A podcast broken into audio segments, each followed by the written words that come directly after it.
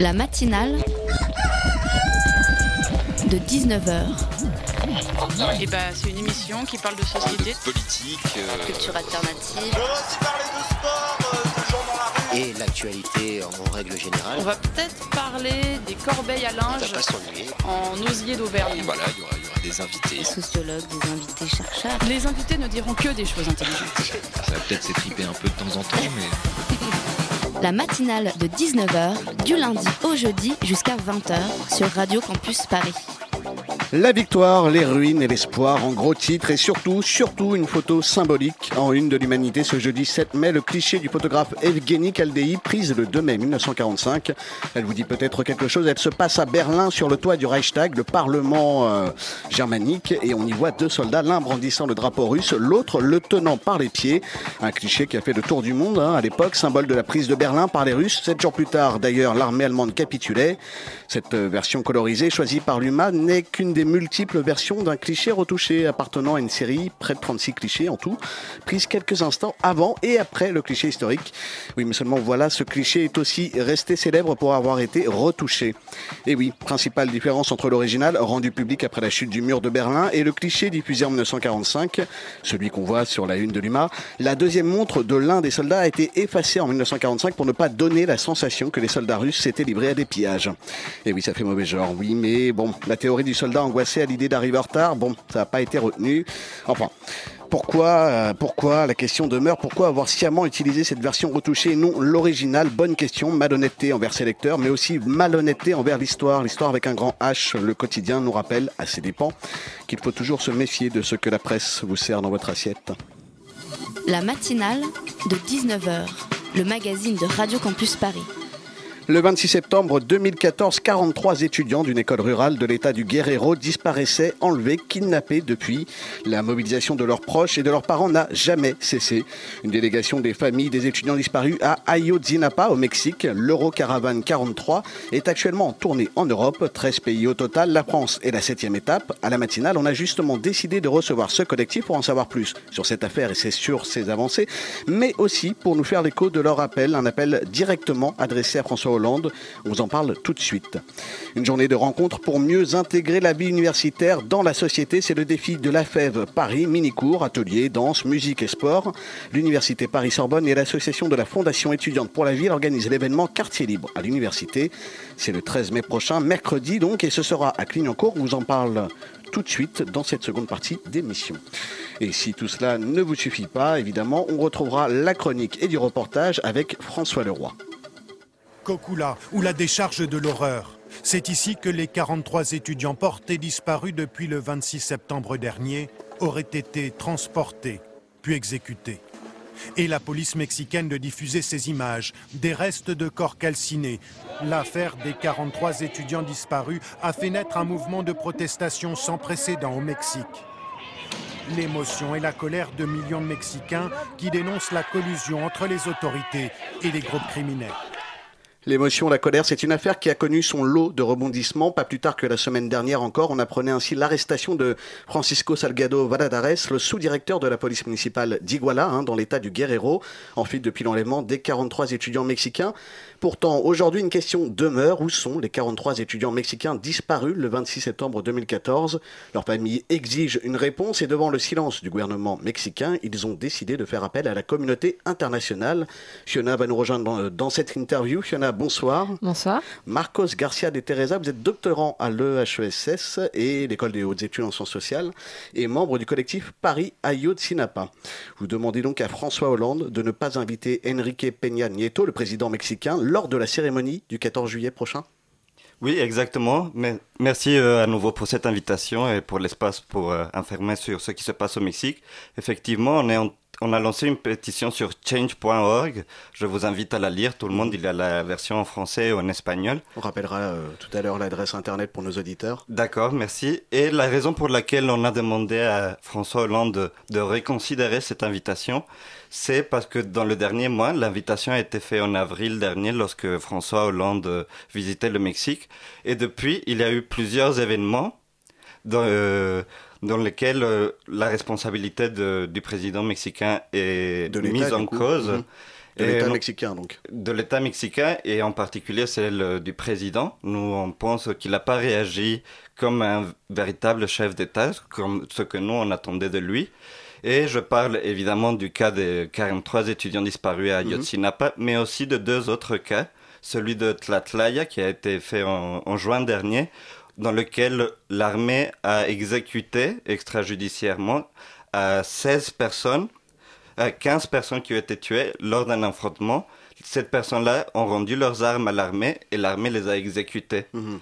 Après, ensuite, il y a en septembre dernier le cas des étudiants disparus, lesquels ils ont été enlevés par la police municipale. Et après, on dit qu'ils les ont donnés à des membres du cartel organi euh, crime organisé. cartels de drogue, notamment. Mhm. Exactement, qui les ont torturés, brûlés jusqu'aux cendres et jetés dans la rivière. Alors, mais qu'est-ce que ça veut dire? Parce que c'est quand même assez fort. Nous, la dernière fois qu'on a reproché ça à un président français, c'était pour Kadhafi et Bachar el-Assad.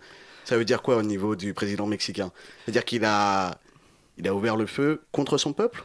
Non, nous, ce qu'on pense, c'est qu'il n'a pas réagi. Mhm. Euh, par exemple, après la disparition des étudiants, il a mis presque deux semaines pour euh, donner une déclaration publique. Ouais. Il sait pas encore, il n'a jamais mis les pieds dans l'état de Guerrero, Il n'est jamais de- venu depuis ces événements dans l'état du Guerrero? Ni dans l'école, ni les rencontres avec les familles des victimes a été très très tard après les événements, avec une position très distante. Et on dirait que le gouvernement il s'est investi plutôt à enterrer l'enquête Mhm. qu'à retrouver les corps des Juste- étudiants disparus. Justement, euh, l'enquête a mis très longtemps euh, à, à se mettre en place. Le chef d'État n'est pas venu sur place pour voir ce qui se passait. Qu'est-ce que disent les rapports officiels?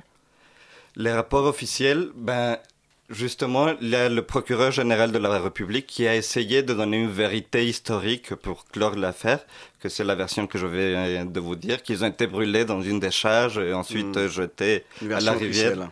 D'accord. Et après de ça, il y avait un groupe de médecins légistes euh, indépendants argentins qui était qui avait été demandé par la famille. Mhm. Et après cette euh, cette annonce de vérité historique de la part du gouvernement, les médecins légistes, ils ont dit que ils pouvaient pas soutenir euh, cette version-là. Parce que Qui est- peut-être peut-être qu'on peut, euh, c'est une histoire assez compliquée qui a connu justement, on l'a dit, hein, pas mal de retournements. Est-ce qu'on peut peut-être très rapidement, brièvement rappeler à nos auditeurs qu'est-ce qui s'est passé ce 26 septembre 2014 D'accord, oui. En fait, le- de la nuit du 26 au 27 septembre, il y avait un groupe d'étudiants, Mhm. environ 90 étudiants de l'école normale rurale d'Ayotzinapa, que c'est une école, euh, C'est quoi C'est un lycée C'est une université c'est une, comme euh, une école pour devenir prof, instituteur des écoles rurales, Mhm. Dans l'état de Guerrero, que c'est un des états les plus pauvres du pays, avec une grande euh, pourcentage de population indigène. Beaucoup de ces, de ces étudiants vont être profs euh, bi- bilingues. Des premières nations indiennes du Mexique, c'est ça? Exactement. Et c'est une école très militante euh, depuis bien longtemps. Et ils étaient en train de faire une collecte de fonds. Quand Mhm. ils rentraient chez eux, ils avaient occupé une pratique courante dans cette école des bus pour rentrer chez eux Des bus qui appartenaient à qui, du coup à une euh, compagnie euh, de bus. Oui, euh, Parce que je crois qu'ils estiment que du coup c'est euh, public, enfin que ça doit, tout le monde doit utiliser et peut utiliser les bus justement pour se déplacer. C'est pour ça qu'ils les prennent euh, un peu par la force, on peut dire entre guillemets. Ben si, euh, si ils ont exproprié, on va dire d'une certaine façon, mais ils allaient les rendre. En tout Oui. cas, ils disaient qu'ils allaient les, qu'ils allaient rendre les, les autobus. Et ils ont été attaqués par la police municipale. D'accord. À, à plusieurs occasions, d'ailleurs, ils sont, il y a eu plusieurs affrontements dans lesquels ils ont tué trois des étudiants, auxquels un, on lui a arraché le visage et les yeux. Mhm.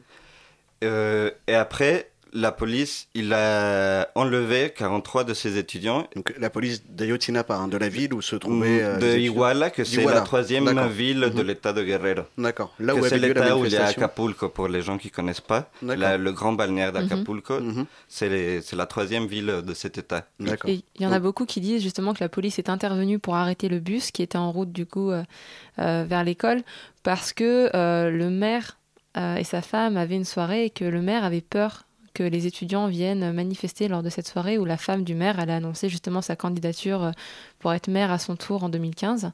Euh, c'est une version officielle?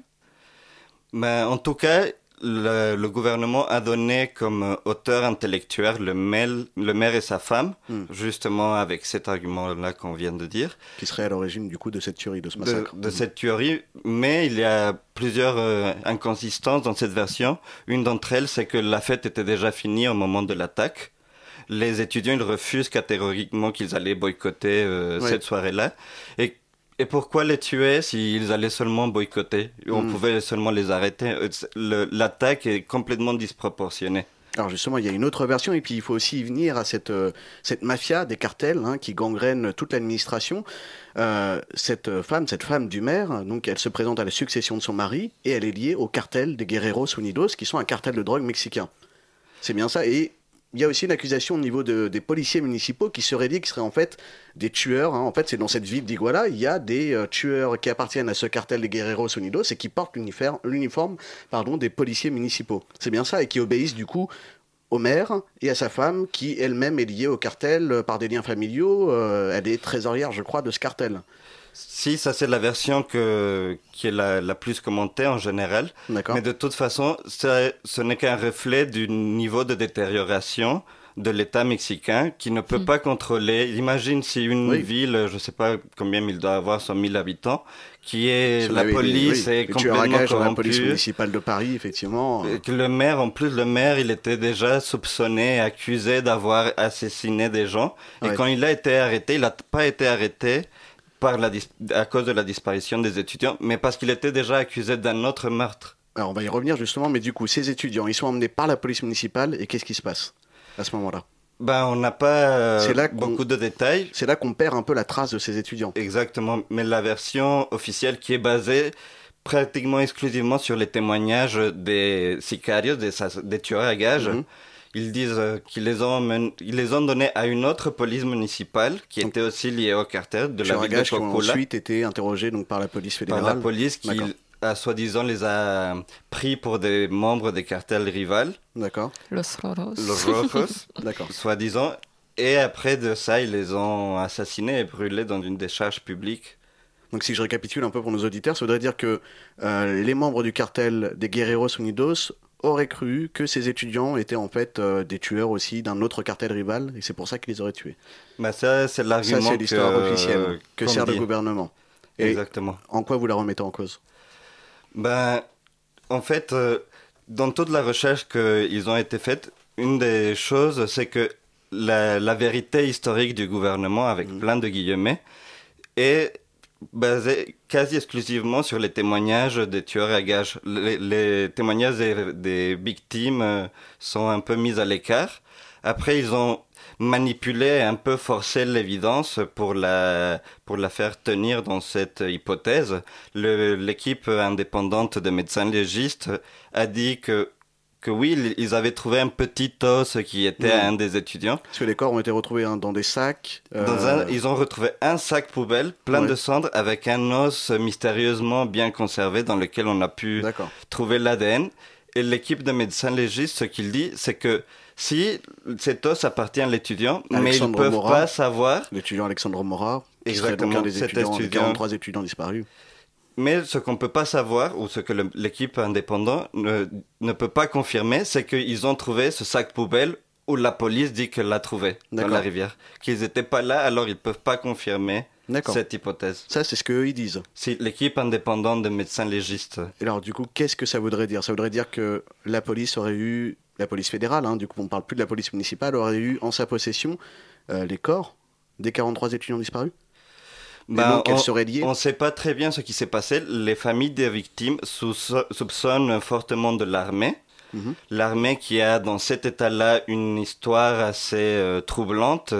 Un épisode qu'on a connu sous le nom de la guerre sale, la guerra sucia, dans lequel l'armée a réprimé dans le sang euh, un groupe de guérillas qui existait avec des techniques euh, brutales comme brûler vivant euh, des femmes, des enfants et des hommes dans les cours euh, des, des villages. Alors, euh, c'est difficile d'imaginer que on prend 43 étudiants. 43, c'est énorme. C'est beaucoup de gens. Et Mm. quand on, on fait la, chaque fois on fait l'appel quand il y a des manifs. On lit le nom de 43 étudiants et c'est long, c'est énorme, c'est beaucoup de gens. Les prendre, les tuer, les brûler jusqu'aux cendres parce que même le procureur dit que ça a pris, euh, je sais pas, une quinzaine d'heures pour les brûler. Dans, avec des pneus et tout ça, sans que personne ne se rende compte. C'est difficile d'imaginer ça s'il n'y a pas une collaboration avec d'autres forces euh, de l'État. Au niveau de la logistique, vous voulez dire? Ah, aussi. Des Parce qu'il y a des- de la fumée qu'il faut voir. Qui se euh, remarque. euh. il est- normalement, ils étaient déjà en train de les chercher. Alors, pour nous et pour les familles des victimes encore plus, c'est impensable que ça, ça soit été fait sans la collaboration de plusieurs euh, groupes et de forces, de, voire avec la complicité de certaines forces de l'État, voire l'armée. C'est pas la première fois d'ailleurs que des civils euh, désarmés comme ça sont exécutés. C'est une région qui est assez, euh, qui est assez victime de ça.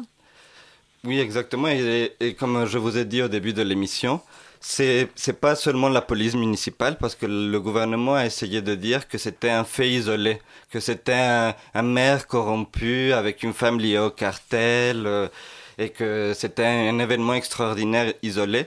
Mais non, on sait d'ores et déjà qu'il y en a eu plusieurs événements pas, euh, dans le long terme, mais, mais surtout dans ces dernières années, où il y a eu la police municipale, la police fédérale et l'armée, c'est-à-dire plusieurs corps de sécurité de l'État dans, dans des régions différentes du Mexique, et, qui, et que ces événements ont été pratiquement cachés. Oui, que- parce que de- depuis 2006, je crois qu'il y a eu plus de 85 000 morts et plus de 20 000 disparus dans, dans tout le Mexique, C'est c'est à peu près ça. Liés au cartel. Lié aux guerres des cartels. hein. Si c'est des homicides, euh, comment est-ce qu'on dit Ou euh, disparus. ou Si des c'est des homicides liés au cartel, Mhm. moi les chiffres, les chiffres que j'ai, c'est qu'il y a eu 43 000 euh, morts depuis que le gouvernement de d'Enrique Peña Nieto a été mis en place, c'est-à-dire depuis euh, 2012. Justement, on va y revenir juste après la pause musicale à ce fameux gouvernement hein, du président Nieto. Je vous propose de marquer une petite pause musicale, chers auditeurs, et on se retrouve juste après.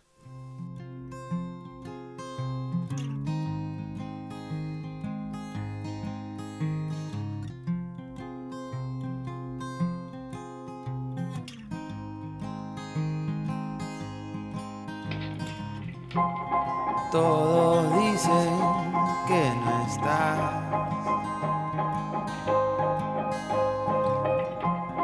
Que te fuiste muy, muy lejos y sin avisar. Y ahora quién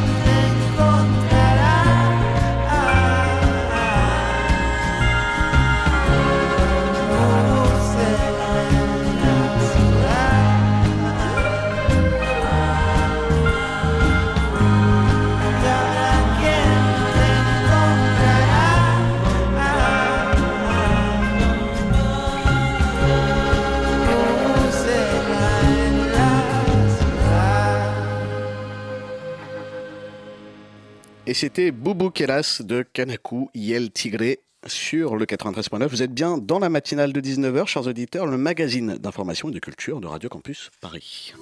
La matinale de 19h sur Radio Campus Paris. Il est 19h22 et nous sommes avec Marcos Garcia de Teresa, doctorant à l'EHESS, l'école des hautes études en sciences sociales et membre hein, du collectif Paris Ayotzinapa. Marcos, euh, vous êtes notre invité ce soir et on s'intéresse avec vous à ces 43 étudiants mexicains enlevés par la police, puis par le cartel euh, des Guerreros Unidos. Et juste avant la pause, donc on parlait de euh, ce, rapport un peu entre le gouvernement mexicain, le gouvernement fédéral et au niveau provincial, au niveau de la population il y a cette méfiance envers le gouvernement à cause de cette corruption qui, euh, comme une pieuvre, en fait, a investi toutes les strates euh, du gouvernement, que ce soit au niveau provincial, au niveau fédéral, au niveau national.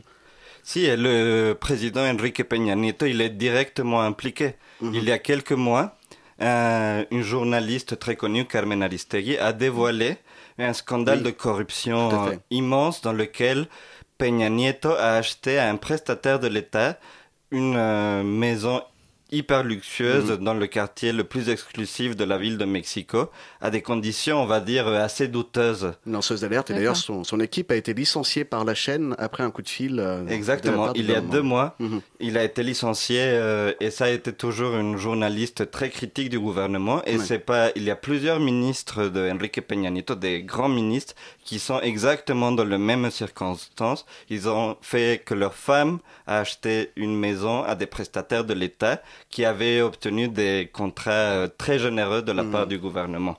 Alors, euh, si toute la corruption, de, elle est vraiment dans tous euh, les niveaux du gouvernement, il n'y a personne qui échappe, aucun parti, aucune région, et il y a une énorme méfiance de la part de la société civile mexicaine envers ses dirigeants. Moi, je voudrais revenir un peu sur l'école normale d'Ayotzinapa que fréquentaient du coup les, étudiants mexicains qui ont disparu. Euh, cette école est très connue pour être un foyer de contestation politique. D'ailleurs, il y a eu euh, une lettre de solidarité qui a été publiée en octobre 2014, je crois, euh, dans laquelle il est écrit que cette école est depuis des décennies victime de, de, répression, de criminalisation. Est-ce que vous pouvez nous en dire plus? Oui, bien sûr. Ben, en fait, les écoles normales rurales, ça a été fondé juste après la Révolution un peu basé sur le modèle euh, français, mais aussi avec une inspiration un peu socialiste, dans lequel l'idée c'est de que les étudiants qui vont être des instituteurs dans des écoles rurales, ils apprennent aussi les métiers du chant, mmh. euh, pas seulement euh, à être instituteurs, mais aussi la vie des champs des paysans, que c'est justement... C'est les courants zapatistes même, ben, presque. Ben, c'est beaucoup antérieur au mmh. zapatisme. Et d'ailleurs, il y a eu un, un, autre élève très célèbre de cette école de, de Ayotzinapa qui s'appelle Lucio Cabañas, mhm. qui a fondé un, un mouvement, le, Parti des pauvres, et il a fait une guérilla dans l'État de Guerrero dans les années 70 et mhm. il a été euh, tué par l'armée aussi. Mais c'est une, une école très contestataire. Le premier syndicat euh, d'étudiants au Mexique a été fondé euh, dans les écoles normales rurales. Et il y a quelques années, il y a eu un autre affrontement avec la police fédérale dans lequel un des un membre de cette école a été euh, tué lors de l'affrontement. Alors c'est vraiment une histoire de, de militantisme hmm. qui vient depuis plusieurs années et d'affrontement avec euh, violent. Violent avec la police. Et une des choses qui a marqué le plus de cet événement de la disparition, c'est qu'il y a comme on l'a déjà dit, des milliers de morts euh, au Mexique depuis une dizaine d'années. Mhm. Mais ici, c'était très clair que mhm. c'était la police municipale qui les avait attrapés et c'était très clair la visée politique. Oui, parce qu'on ne sait pas ce que sont devenus les étudiants après, mais on sait de sources sûres que c'est quand même la police locale qui les a arrêtés.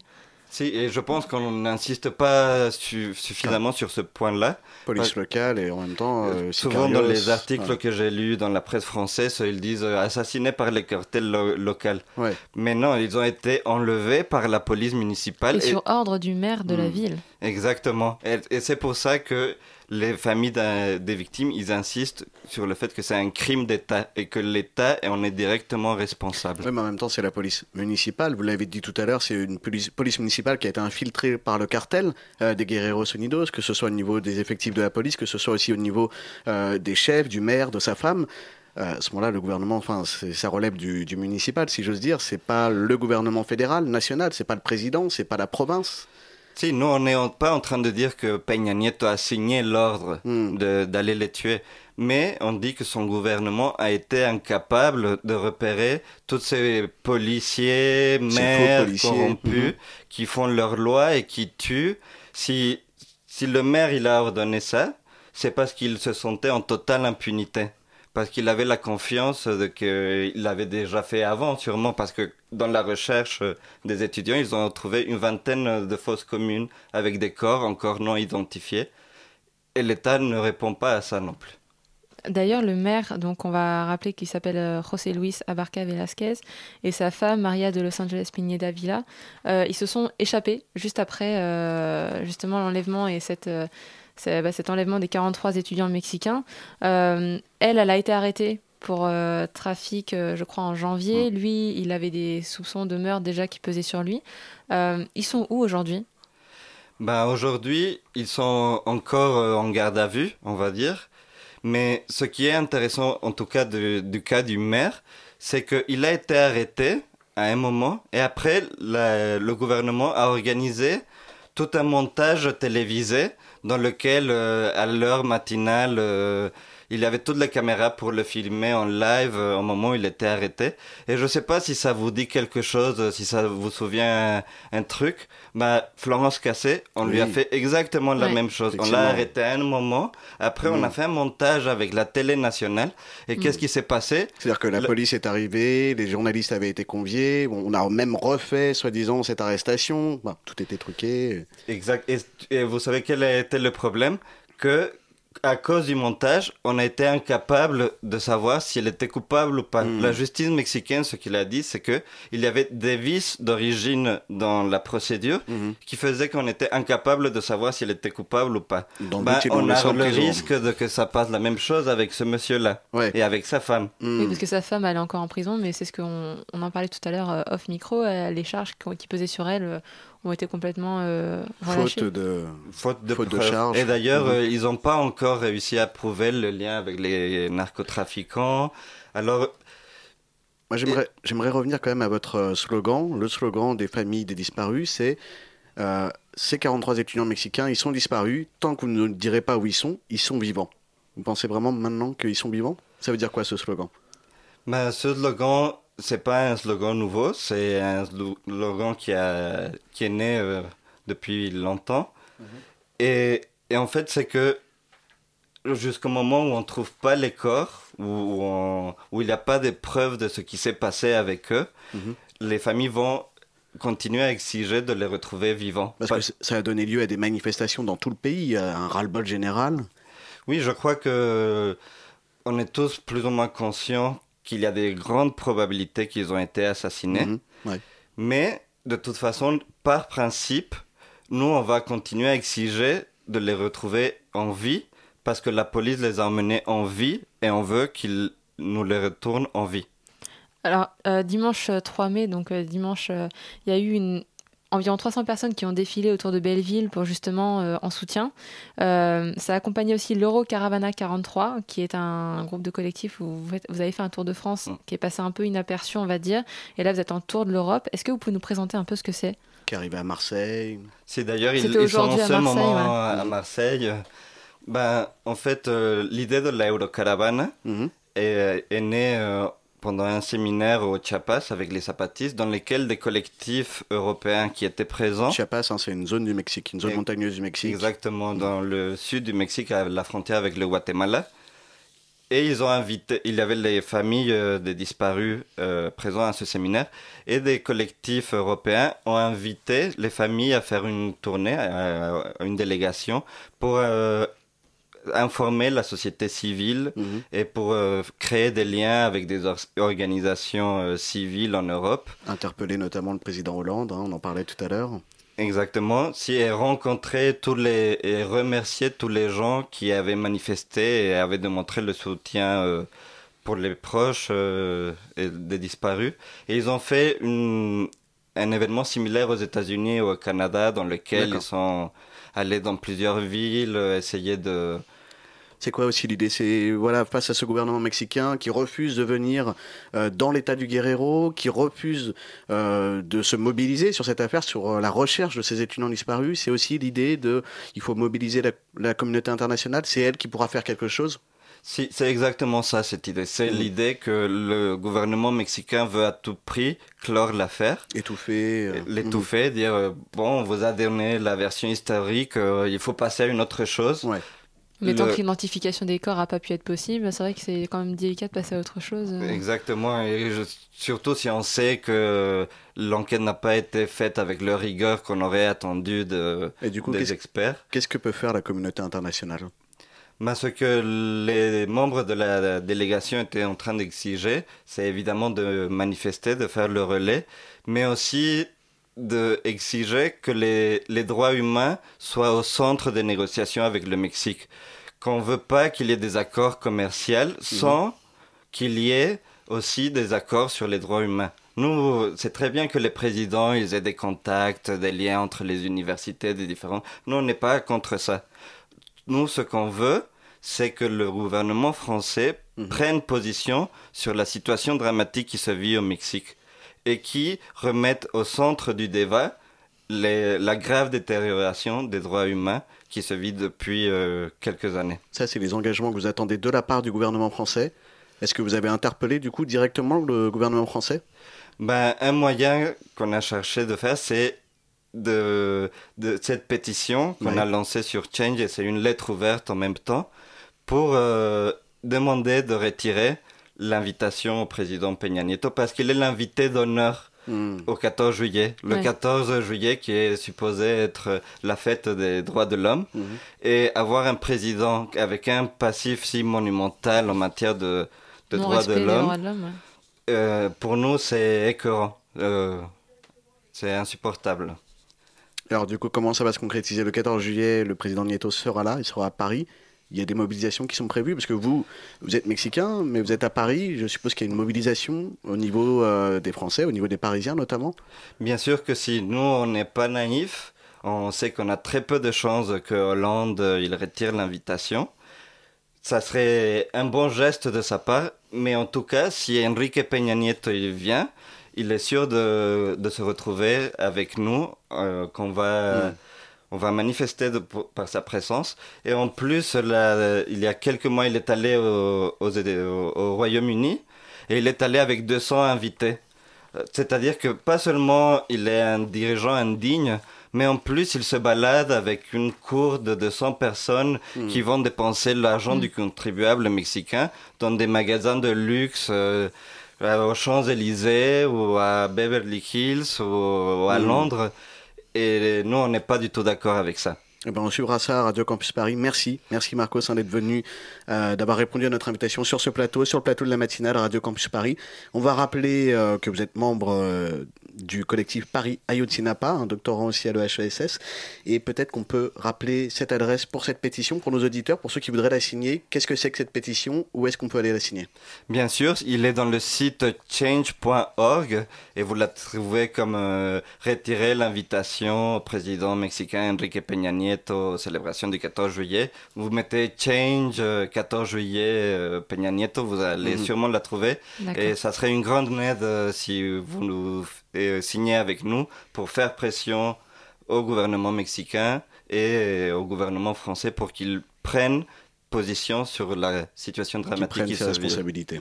Eh ben, on mettra un lien dans le podcast, euh, dans le podcast hein, chers auditeurs, pour que vous puissiez y aller. Merci beaucoup Marcos. Merci pour cet espace.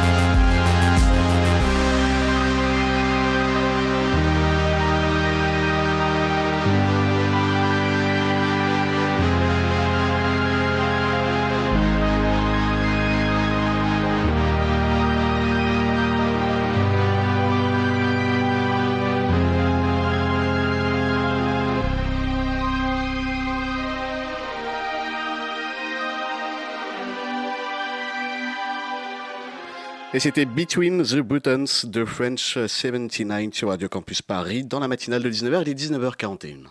La matinale de 19h du lundi au jeudi jusqu'à 20h sur Radio Campus Paris.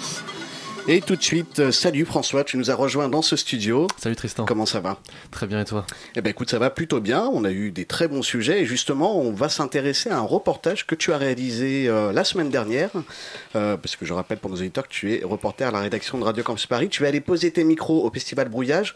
Euh, Brouillage, hein, c'est un festival de création sonore qui a été réalisé grâce à Radio Campus, qui a été mis en place par Radio Campus d'ailleurs, euh, Paris.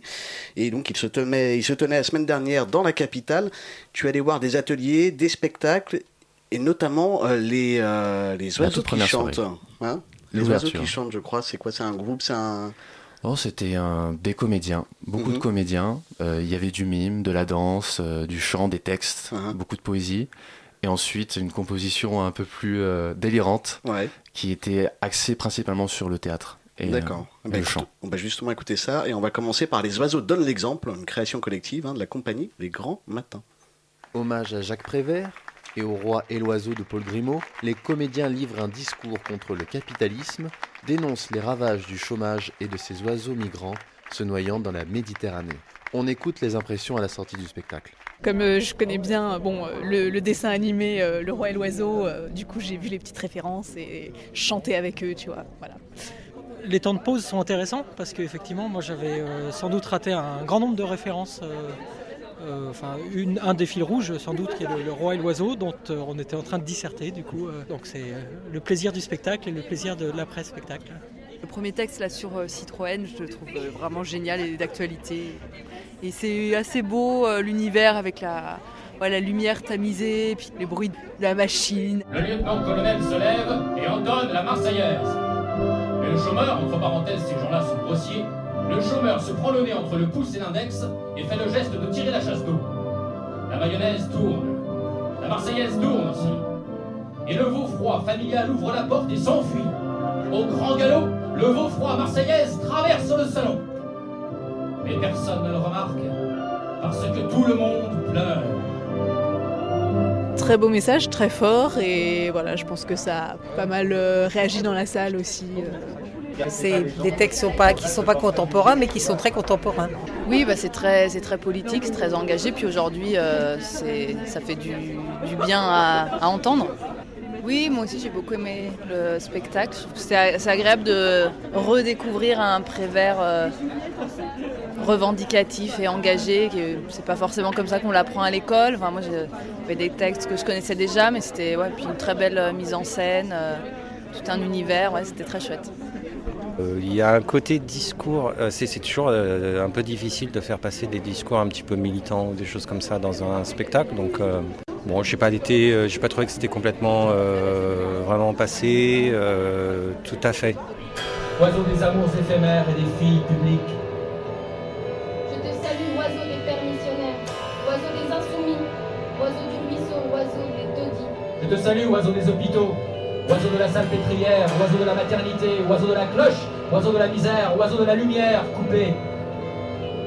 Je te salue, phénix fort, Et je te nomme, président de la vraie République des oiseaux, et je te fais cadeau d'avance du mégot de ma vie, afin que tu renaisses quand je serai mort, des cendres de celui qui était ton ami. Puis c'était au tour de Rebecca Chaillon et d'Elisa Monteil de monter sur les planches pour présenter La Rage dedans, pièce de théâtre en chanson mise en scène par Rebecca. De l'humour à la violence, la poésie demeure dans les bouchées dentées des comédiennes. Elle casse les codes de la société et aborde avec gravité la question du viol. Quand tu ouvres ta gueule, ça me fout la rage dedans. Comme tu te fais pas soigner, bah t'as des rages dedans. Quand j'irai voir ailleurs, bah tu seras sur les dents. Et mon nouveau boyfriend, il fera grasser des dents.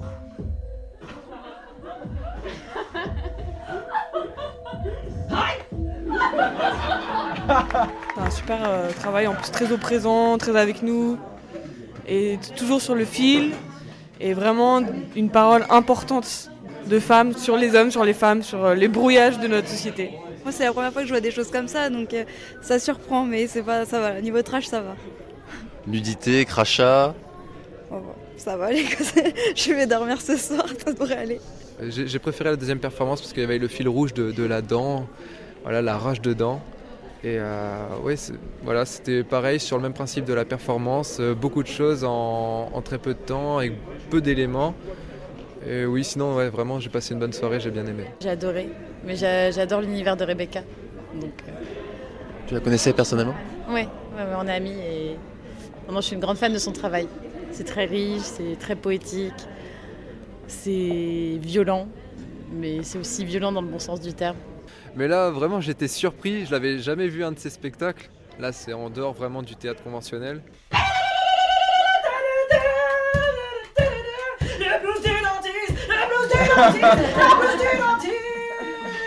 Les deux étaient très très intéressants euh, d'un point de vue radiophonique. Après, dans le deuxième, c'est vrai que les bruitages étaient, je pense, bien retranscrits. C'est justement ce qu'on se disait à la sortie du spectacle.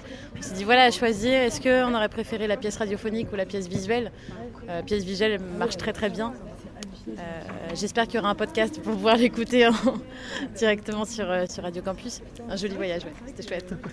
Effectivement, il y a des podcasts. C'était donc deux extraits. hein, des oiseaux donnent l'exemple euh, par la compagnie Les Grands Matins et Rage dedans 32 fois par la compagnie Dans le Ventre. Donc extrait euh, du, ce- de ce festival, euh, le Brouillage Sonore, deuxième édition cette année. Merci beaucoup François. De rien. La matinale de 19h. Danse, musique, photo et sport, tout ça réuni dans une journée, mais pas n'importe laquelle, une journée de rencontre pour mieux intégrer la vie universitaire dans la société. C'est le défi de la FEV Paris. L'université Paris-Sorbonne et l'association de la Fondation étudiante pour la ville organisent l'événement Quartier libre à l'université. C'est le 13 mai prochain, mercredi. Ce sera à Clignancourt et on reçoit justement Nina, Mariema et Laura. Elles sont toutes les trois volontaires en service civique et chargées de la mission Quartier libre à l'université. Bonsoir à vous trois. Bonsoir. Et François, tu restes avec nous pour cette euh, deuxième interview, ce deuxième sujet. Bonsoir à toi, rebonsoir. Rebonsoir Tristan. Alors les filles, Marie-Emma, peut-être on peut commencer par toi. Est-ce que tu peux nous parler un peu pourquoi ce festival? C'est quoi le but de ce festival? Comment il a vu le jour? Oui.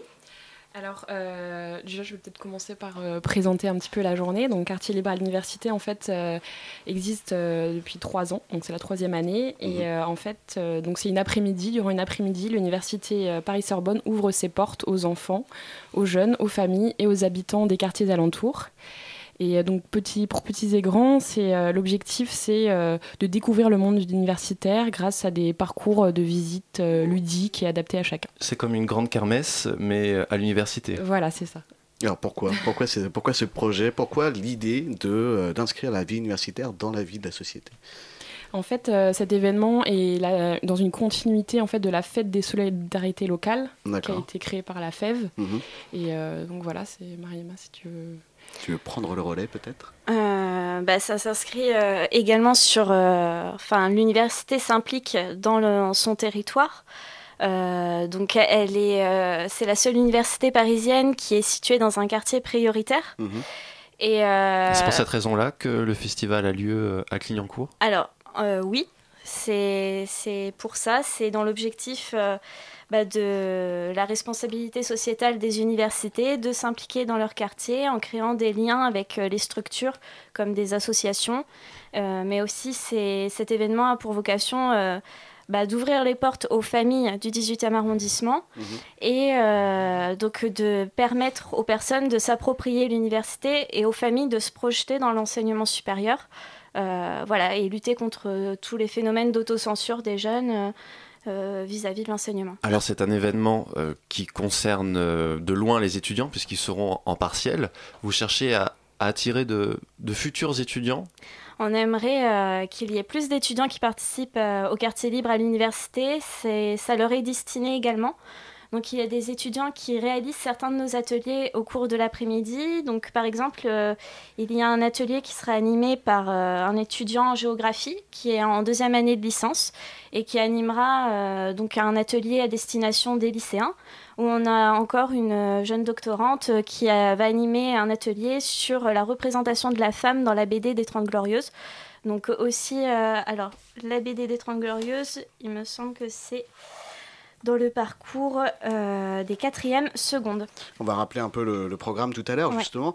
Mais je voulais vous demander, cet accueil de la part euh, de cette population du 18e dont vous parlez, c'est quoi exactement? Comment ils ont reçu cette initiative de ce festival? Euh, les habitants? Il y Alors, a- il y, a beaucoup de monde qui est venu dès les premières éditions? euh, les premières éditions étaient un véritable succès. Ouais. Euh, la première année, les... alors nous on est arrivé que cette année, mais Mhm. euh, des années, des éditions précédentes, on sait que on- on a les, les salariés de la FEV et de l'université de la Sorbonne n'attendaient pas euh, autant de monde. Mhm. Euh, L'année dernière, près de 400 personnes sont venues euh, au quartier libre à l'université. Cette année, nous, nous attendons euh, le même nombre. Mhm. Et euh, du coup, euh, il est très bien reçu, d'autant plus que nous mobilisons à la FEV les familles des enfants que les 400 Oui. étudiants bénévoles accompagnent chaque année. Parce qu'il faut aussi préciser ça, la FEB, du coup, fait de l'accompagnement euh, envers les jeunes, des collégiens, primaires, lycéens aussi, je crois. Lycéens depuis cette année. D'accord, donc c'est de l'accompagnement scolaire. Alors non, c'est pas que scolaire. C'est justement la particularité de la FEV. Nous réalisons, enfin nos bénévoles accompagnent les, les enfants euh, dans- au niveau scolaire, dans Mhm. leurs difficultés, dans l'objectif de leur faire reprendre confiance en eux, euh, de leur donner des conseils de méthode. Et il y a un volet ouverture culturelle, Mhm. où là c'est vraiment euh, créer une relation avec le jeune en l'emmenant découvrir bah, des musées, des expositions, des pièces de théâtre qu'il n'irait pas voir de lui-même Mhm. parce qu'il voilà, il ne connaît pas. Et du coup, ce- a- ce festival, c'est un peu la continuation de cette démarche, du coup? Exactement. Alors, comment ça se passe au niveau des partenaires, au niveau technique? Vous êtes combien de salariés, par exemple? Alors, il y a six salariés à la FEF Paris Mhm. et il y a une équipe de 23 volontaires en service civique, euh, donc euh, comme euh, nous trois. Et donc est on est tous mobilisés euh, pour l'organisation et on est euh, donc soutenus par des équipes euh, de l'Université de la Sorbonne, notamment le pôle de la vie étudiante. Et différents partenaires, dont Radio Campus Paris. Et également, d'ailleurs, il y a un atelier, euh, Il y a un de- atelier radio. d'initiation à la radio. Alors, n'importe qui peut venir? Alors, euh, l'atelier est placé dans un parcours à destination des lycéens et je crois également pour les quatrièmes secondes. Et euh, Ça, c'est pour l'atelier radio. hein. Voilà, Mais en, la- gé- en général, je veux dire, au niveau du festival, tout le monde peut venir. Il n'y a pas de limite d'âge ou, Ah oui, oui, ou de, c'est à de destination de, tout ou- le monde. Mhm. Euh, vraiment, toute la famille, les amis, euh, c'est un événement convivial et festif. C'est vraiment pour que part- partager un bon moment au sein de l'université tous ensemble. Les étudiants de, de Clignancourt Mhm. sont eux-mêmes impliqués? Euh, oui, tout, enfin, par exemple, Astrid Marabé et euh, Arthur Lono euh, sont des étudiants qui animent des ateliers et qui sont étudiants à, à l'université de Porte de Clignancourt. Mhm. Euh, et euh, nous-mêmes, nous allons les mobiliser le jour J euh, pour les inviter à choisir différents types d'ateliers.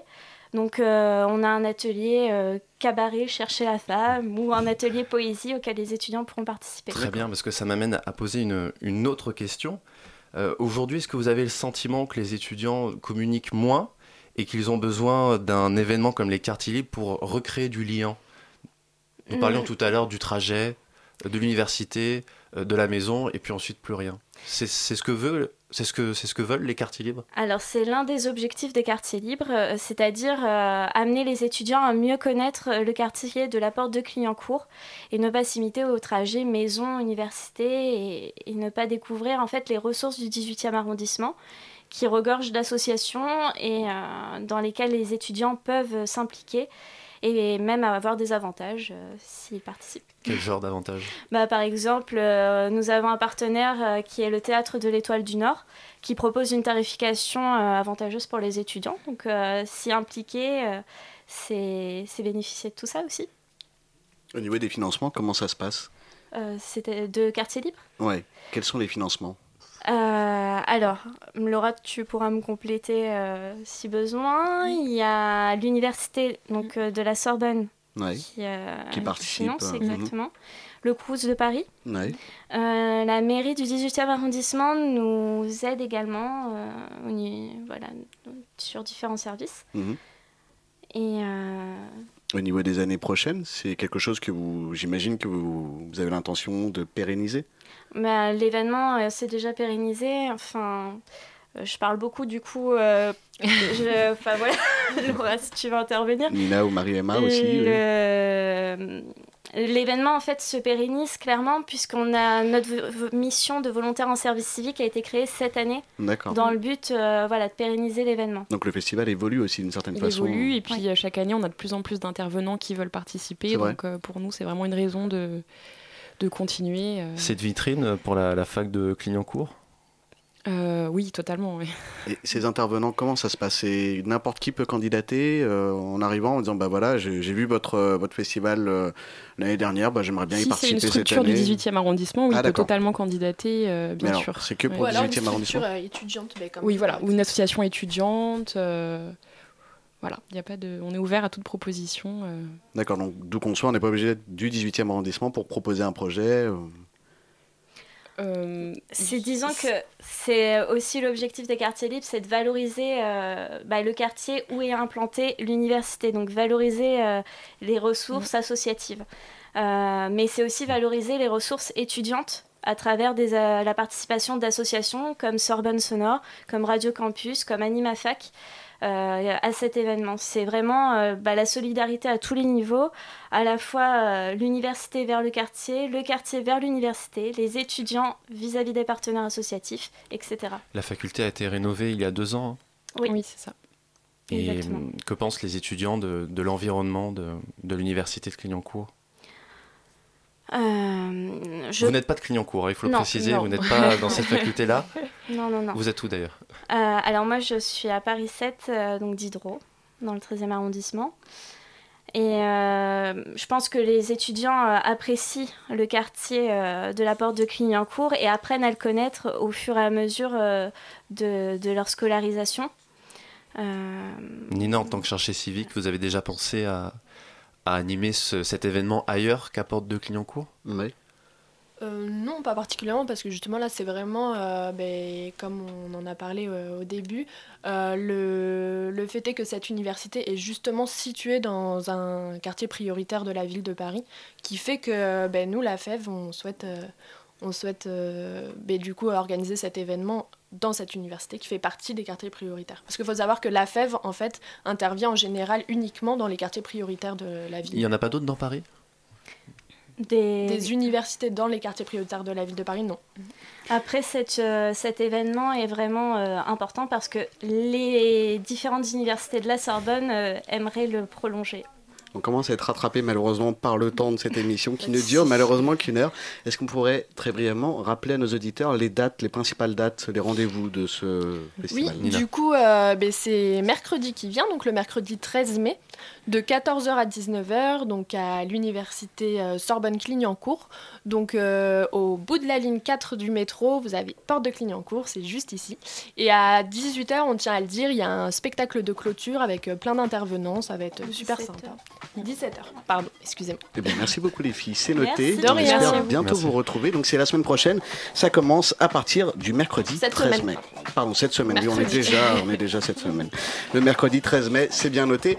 Passerelle euh, avec pièce détachée qui est déjà là. Comment oui, ça salut va Tristan. Enfin, déjà, déjà, euh, Oui, peu on, quand est un peu hein. en retard, on est un peu à la bourre cette fois. Donc, euh, bah, après le 18e dans la matinale, nous, on va parler du 19e. D'accord. Parce qu'on reçoit le co-directeur du théâtre Paris-Villette, Adrien Ah. Devanne. On va parler du festival Spot qui a commencé la semaine dernière. D'ailleurs, Radio Campus Paris offre des places pour le festival. Donc, on en parle tout de suite sur Radio Campus Paris. Chers auditeurs, vous savez ce qu'il vous reste à faire. Bonne soirée à tous.